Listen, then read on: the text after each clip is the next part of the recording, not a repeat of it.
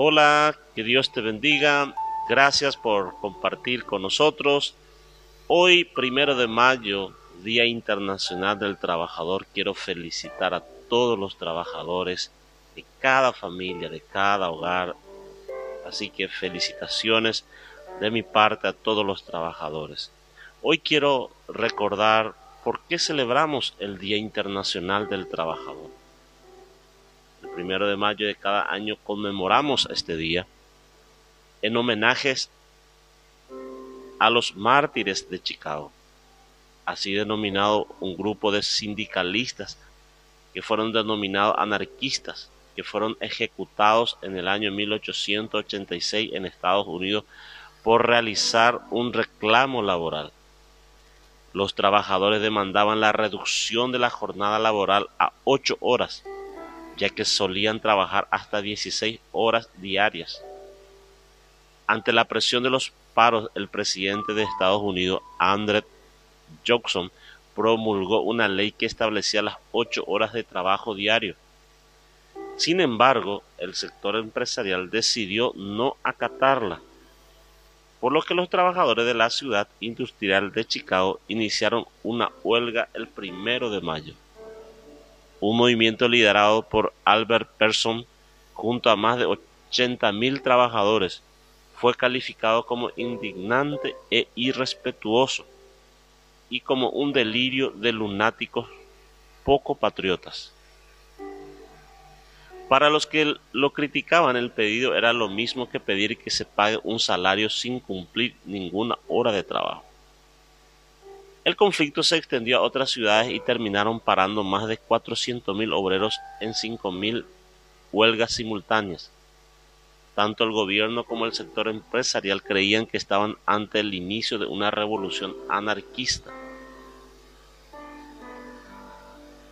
La fábrica McCormick de Chicago no reconoció la victoria de los trabajadores y el primero de mayo la policía disparó contra los manifestantes en las puertas de la empresa. Los días siguientes murieron más trabajadores hasta que el cuarto día estalló una bomba contra las fuerzas policiales en suceso conocido como el atentado de Haymarket. El 21 de junio comenzó el juicio a 31 obreros acusados de haber sido los presuntos promotores del conflicto.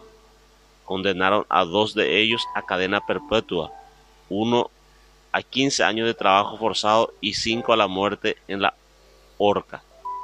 Estas ocho personas se convirtieron en los mártires de Chicago y en su conmemoración se declaró que el primero de mayo sería el Día Internacional del Trabajador.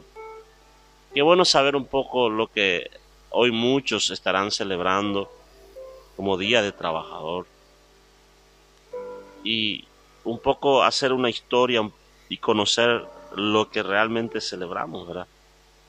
Todos deseamos tener una buena vida con paz, amor, salud y prosperidad. Al pensar en eso que deseamos podemos descubrir que en buena medida el trabajo nos ayuda a lograrlo, ya que nos da la oportunidad para ser felices y obtener bendición. Aprendamos a disfrutar lo que hacemos, porque a través de esta actividad que el Señor es que nos prosperará. Dios nos enseña que el trabajo es el fundamento para ver cumplidas sus promesas en nuestra vida. La única forma de recibir bendiciones es trabajando. Fuimos hechos a su imagen y semejanza, es decir, que tenemos el ADN de Dios, el ADN celestial. Desde este punto de vista también vemos el trabajo como bueno, porque el mismo Dios trabajó para crear todo lo que existe. Además, Génesis nos relata que el Señor nos hizo para multiplicarnos y ejercer autoridad sobre lo creado. Eso encontramos en Génesis 1.26 al 28. Es decir, que nos encomendó una tarea. Recibiremos todo lo bueno y agradable cuando comprenda o comprendamos el verdadero valor del trabajo. Dios te dará más trabajo y podrás aprovecharlo buscando un bien común.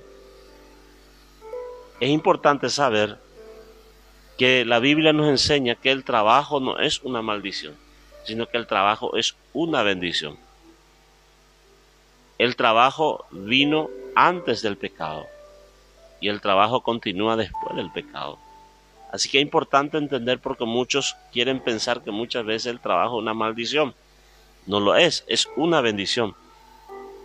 Y es importante entenderlo. ¿Por qué? Porque eso nos va a llevar a que nosotros podamos cambiar nuestra actitud y disfrutar de lo que hacemos. Y al disfrutar de lo que hacemos, eso produce bendición, paz, gozo y alegría en nuestro corazón. Todos trabajamos. La diferencia es con qué actitud lo hacemos. El esclavo obtiene frustración, pero el buen trabajador obtiene satisfacción. Si te quejas por todo y ves que no avanzas, vives al día como un esclavo. No das la milla extra. Tal vez no te, no te estás dedicando a tu llamado y no estás cumpliendo el propósito que Dios tiene para ti. Procura tener una actitud de trabajador. Siempre es importante disfrutar de lo que hacemos. La palabra nos aconseja que hagamos nuestra parte, trabajar con esfuerzo y dedicación, porque solo de esa forma estaremos listos para que Dios haga su parte y nos permita disfrutar con gozo de los frutos de nuestro trabajo, dándonos riquezas y bienes y bendición. Gózate en tu trabajo y hazlo bien.